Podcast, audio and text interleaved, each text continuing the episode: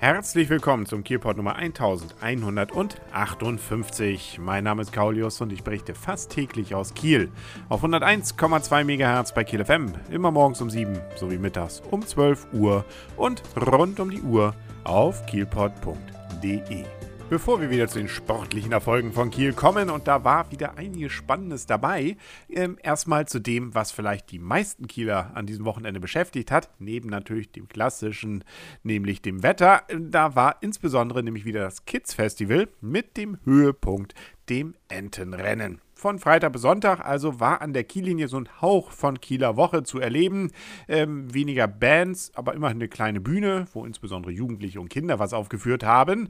Ähm, und daneben dann einiges an Spielsachen äh, bzw. Spielmöglichkeiten, sportlichen Möglichkeiten und natürlich viele Buden. Ein Höhepunkt war, und da fand ich schon, dass das so, naja, sagen wir mal so, wenn man da ganz ungünstig fiel, das richtig auch äh, gefühlt zumindest äh, wehtun konnte, nämlich eine Spielmöglichkeit Sprungschanze, eine Skisprungschanze in klein. Gut, da rutscht man dann nur wenige Meter runter und fliegt vielleicht auch maximal einen Meter, äh, vielleicht auch mal zwei.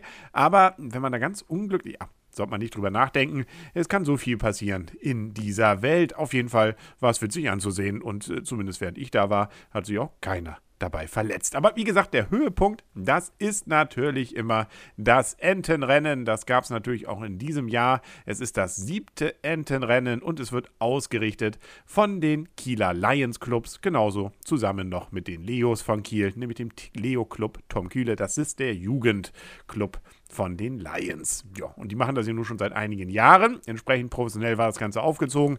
Und natürlich sind auch die Zuschauer und Teilnehmer entsprechend äh, professionell dabei. Viele der Enten waren entsprechend geschmückt. Da war dann auch noch eine ganze Menge, als ich da war, zumindest am Sonntagmittag dabei. Also mit entsprechend richtig herausgeputzten Enten, diese dann noch abzugeben. Bis 13 Uhr konnte man das machen. Um 14 Uhr war dann das Entenrennen. Insgesamt gab es wieder 50.000 Euro Verkaufserlös. Davon wurden 15% an Preisen ausgeschüttet, plus noch einiges, was die Sponsoren rausgegeben haben, sodass insgesamt immerhin 23.000 Euro, äh, zumindest umgerechnet, an Preisen dann ausgeschüttet wurden. Ob man selber jetzt dabei ist äh, und ob man sich denn über einen entsprechenden Preis freuen kann, das findet man übrigens heraus auf www.entenrennen-kiel.de. Äh, vorausgesetzt, man hat denn wenigstens eine von diesen Enten für 5 Euro auch erworben ja, wer nicht dabei war und sich ärgert, nächstes Jahr wird es wahrscheinlich ja doch wieder ein Endrennen geben. Wieder so Anfang Mitte Mai. Also da kann man sich schon mal drauf einstellen. Dieses Jahr ging übrigens der Erlös des Entenrennens, weil das ist ja natürlich immer für einen guten Zweck, zugunsten des Projekts Klee. Das ist nichts anderes als Kinder lebensbedrohlich erkrankter Eltern. Das heißt also ein Projekt, das sich darum kümmert. Gruselig ging es übrigens an diesem Wochenende in der Nacht von Samstag auf Sonntag im Gruselabyrinth zu. Da war nämlich die Stunde X. Zumindest der ein oder andere dürfte davon schon was mitbekommen haben, der durch die Holzenstraße in letzter Zeit mal gelaufen ist. Da war nämlich äh, in großem Stil teilweise zumindest auf den Boden mit entsprechender Kreide gemalt worden und äh, da wurde schon angekündigt, Kiel. Ähm, ja, da wird sich einiges ereignen. Der Horror steht bevor, die Stunde X eben und die war genau eben in dieser Nacht Open End. Wohl so um die 400 Karten wurden insgesamt verkauft. Es war wohl ein großer Andrang, zumindest so bis 2 Uhr nachts. Also ordentlich was los. Ab 23 Uhr ging es los. Die erste halbe Stunde durften auch noch 16 bis 18-Jährige rein. Ab, 8, ab 24 Uhr bzw. 23.30 Uhr dann nur noch die Erwachsenen. Und das, was wurde Geburten, ja, nämlich 100 Erschrecker waren dort dann im Dienste und haben also ordentlich den Leuten eingeheizt.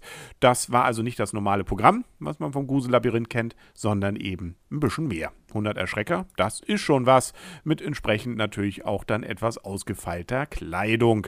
Soll wohl eben sowas wie die größte Erschrecker-Aktion der Welt gewesen sein. Ob es jetzt fürs Guinness-Buch gereicht hat und ob man das überhaupt vorhatte, weiß ich nicht.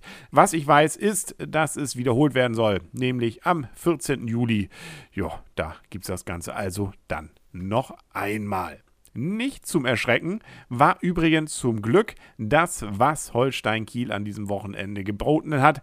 Es war ja jetzt auf Messerschneide, ob es denn an diesem vorletzten Spieltag schon für Halle reicht, dass Halle nämlich der Aufsteiger ist und damit also feststeht. Und das Schöne ist, nein, dieser Kampf ist noch offen, weil nämlich, und das ist das Witzige an der ganzen Geschichte, Halle verloren hat. Das muss auch erstmal verdaut werden. Und zwar war es Meuselwitz, die dieses Ganze nochmal spannend gemacht haben. Die haben nämlich 1 zu 1 gegen Halle, wie gesagt, gewonnen. Im Gegenzug, und das ist das Schöne an der ganzen Geschichte, Holstein hat nämlich zu Hause beim letzten Heimspiel auch gewonnen, nämlich gegen Germania Halberstadt. Und damit ist man jetzt nur noch einen Punkt hinter Halle.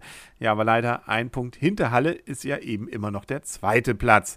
Ähm, was ähm, ja, auf den ersten Blick schön ist, auf den zweiten Blick aus Kieler Sicht dann doch nicht mehr, ist nämlich das Rasenballsport Leipzig auch nur gegen Wolfsburg 2 unentschieden gespielt hat. 2 zu 2. Das heißt zwar, dass Leipzig jetzt nicht mehr aufsteigen kann, also ähm, deutlich nochmal ein bisschen nach hinten gefallen ist, aber das bedeutet auch, dass nämlich am letzten Spieltag, wo Leipzig gegen Halle spielen, in Halle, ähm, ja, möglichst Halle nochmal Punkte verlieren müsste. Äh, und äh, ja, das wäre natürlich wahrscheinlicher vielleicht gewesen, wenn Leipzig noch ein wenig Chance gehabt hätte, aufzusteigen. Daher wäre wahrscheinlich noch ein bisschen mehr Motivation dahinter gewesen. Also hoffen wir mal, dass trotzdem Leipzig da reinhängen wird. Gleichzeitig trifft übrigens Holstein Kiel auf Wolfsburg 2 und zwar in diesem Fall direkt in Wolfsburg. Das heißt also, wenn man das sehen will und vielleicht ja bei der Sensation dabei sein möchte, dann muss man am kommenden Samstag um 13.30 Uhr bei Wolfsburg 2 dann auch entsprechend auf der Zuschauertribüne sitzen. Und wer auch zu Recht gewonnen hat, war übrigens der THW Kiel.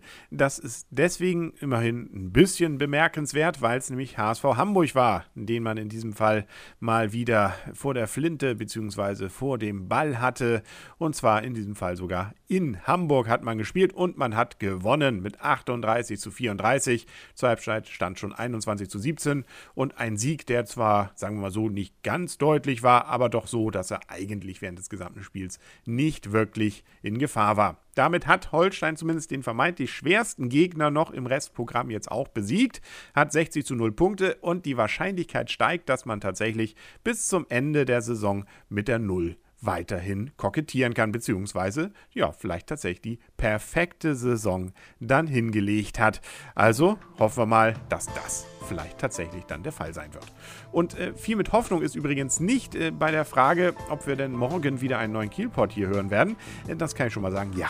Und zwar auf kielpot.de und auf 101,2 MHz bei Kiel FM, morgens um 7 sowie mittags um 12. Bis dahin sagt alles Gute, euer und ihr Kaulius und tschüss.